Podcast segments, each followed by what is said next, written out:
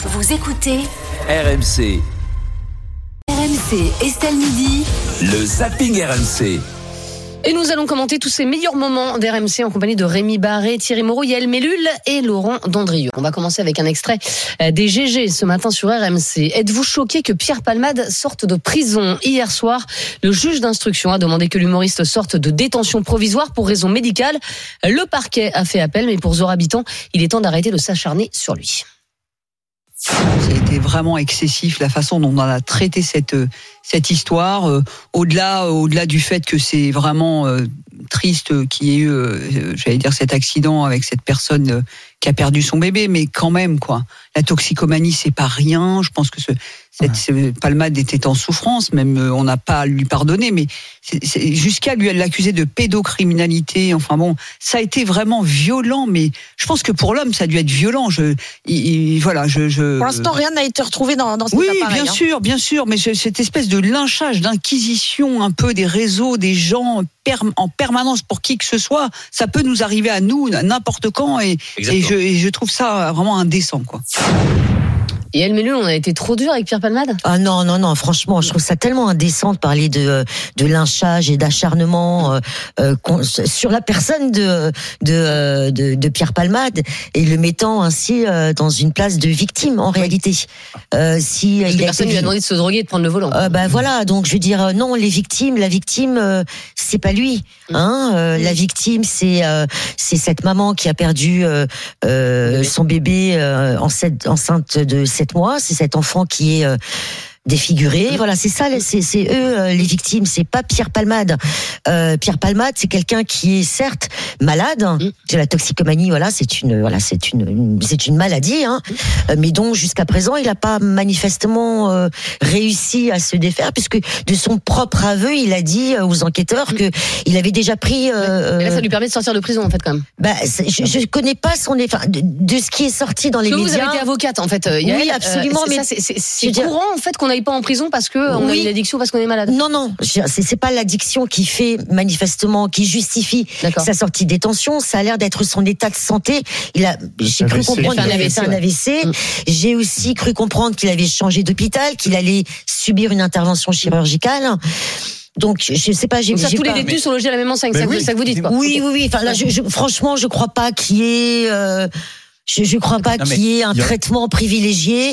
Maintenant, maintenant, le parquet a l'air d'être d'un avis différent du juge d'instruction. la justice suit son cours. Euh, donc euh, il fait son boulot. Voilà, le parquet considère que Pierre Palmade doit rester en détention. Il y aura la décision vendredi.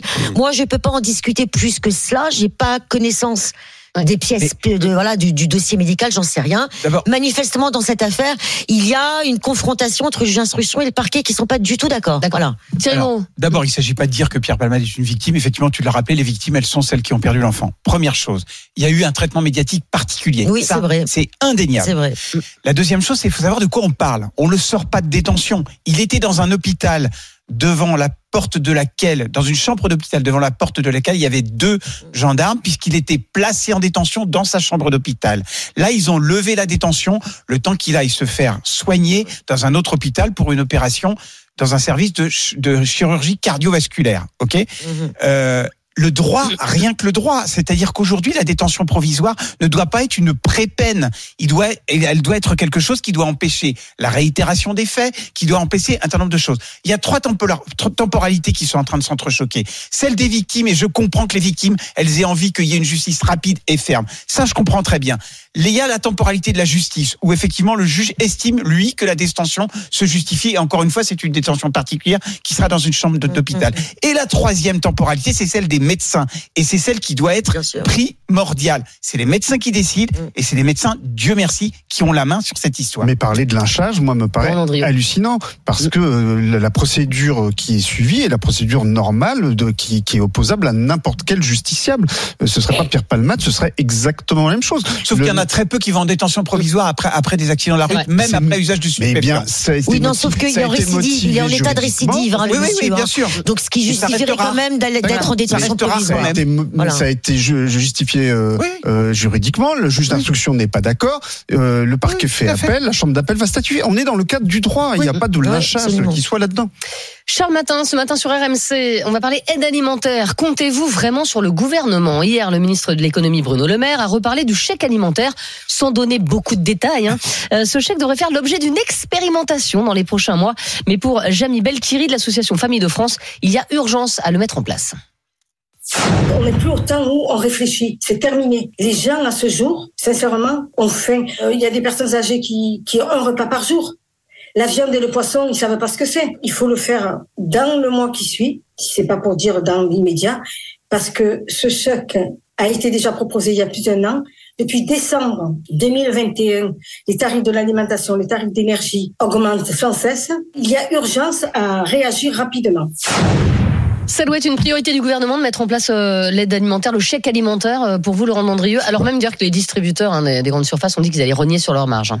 Ouais, moi je pense que la priorité ce serait surtout d'agir sur les causes structurelles de l'inflation et pas de mettre en place des politiques comme ça pour des rustines qui en plus changent toutes les tous les 36 du mois et puis personne ne finit par euh, par rien y comprendre. Et donc euh, je, je, trouve que euh, l'incurie du gouvernement c'est de ne pas s'attaquer euh, aux vraies causes de l'inflation et notamment c'est cette cette tarification euh, euh, du coût de l'énergie qui est aberrante dont tout le monde sait qu'elle est aberrante, qu'il faut renégocier, remettre à plat d'urgence et qui euh, permettrait Ouais, c'est surtout de- les- la, la nourriture qui a augmenté de 15%. Quoi. oui, mais la nourriture, elle augmente parce que, euh, enfin, le justif- la justification qu'on donne à cette inflation du côté des producteurs, c'est la- l'augmentation principalement des, des coûts de l'énergie.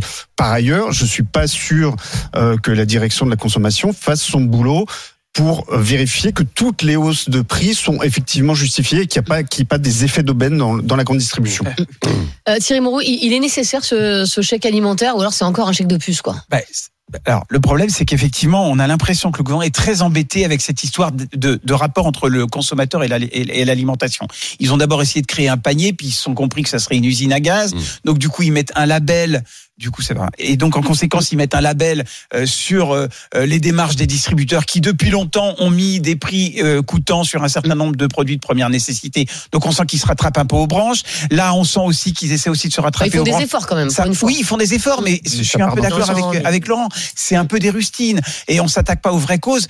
Euh, L'autre jour, je sais plus quel euh, député expliquait que sur les pâtes, par exemple, la grande distribution marge à 30 ou 40% Mmh. 30 ou 40% sur les pâtes, alors qu'il y a eu une C'est augmentation plus cher. monstrueuse. Un, un euro un paquet de pâtes. Alors que oui, sauf que c'est là où il y a eu le plus d'augmentation parmi les produits qui ont été qui ont le plus augmenté. Donc il y a un moment, il faut effectivement que le gouvernement agisse là où effectivement les distributeurs abusent.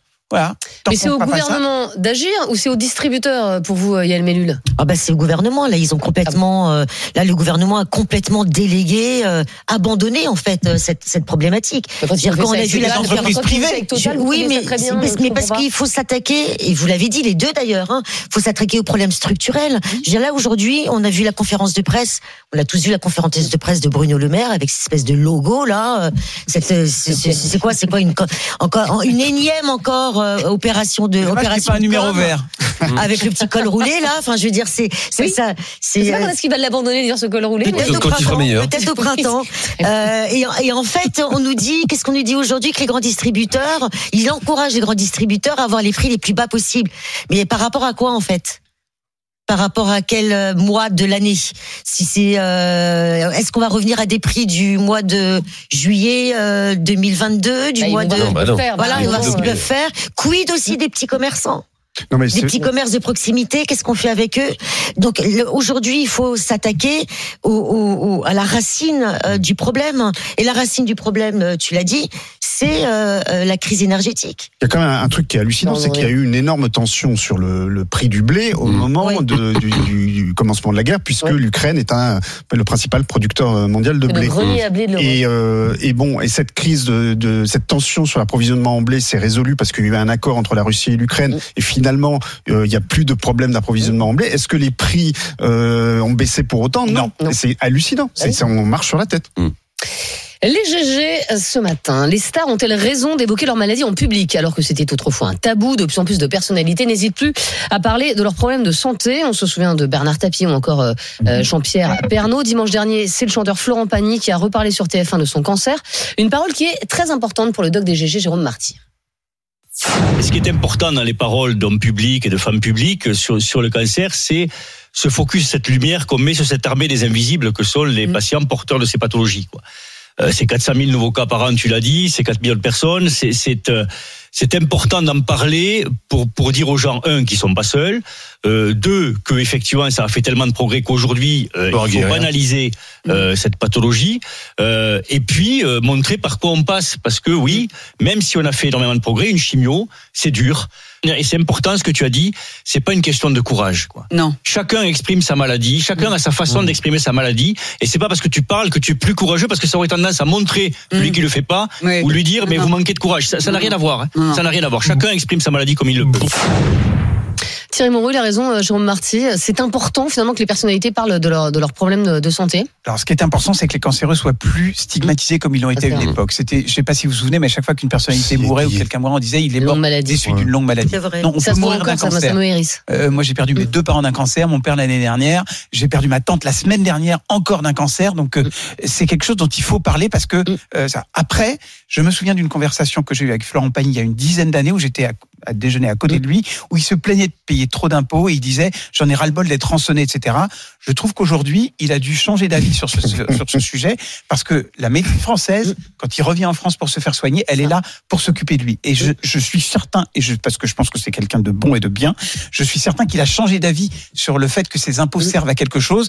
Et je trouve très bien qu'il médiatise parce qu'encore une fois, stigmatiser les cancéreux, c'est un truc. Et dans le monde du travail notamment, ils sont encore beaucoup, beaucoup, beaucoup stigmatisés. Et ça, c'est un vrai problème. Moi, j'ai j'ai l'impression que c'est quand Non, même non, un truc du passé que j'ai jamais compris d'ailleurs. C'est-à-dire Cette, cette, le fait que ce- ça soit transformé en, en maladie honteuse, j'ai- c'est un truc que ça. ça- Bah, c'est pas honteux, mais en fait, c'est Non, mais c'est- c'est pourquoi un tabou. dire- Parce que tu es voilà. perçu comme faible par ton employeur. Oui, bon. En tout Et cas, donc, je pense moins qu'on en est actif plus et moins depuis profi- assez longtemps. Euh, ça, me paraît, vraiment un truc euh, d'autrefois. Et puis, euh, je suis pas certain que si demain je chope un cancer, ce qui ce qu'à Dieu ne plaise, ça me console de savoir que Florent Pagny en a un aussi. Et je me sens moins Non, c'est seul. pas consolé, c'est- Je c'est- connais des tas de gens dans mon entourage qui en ont, qui en ont. J'ai pas besoin de Florent Pagny pour pour sentir Non, que je suis pas seul à avoir un cancer.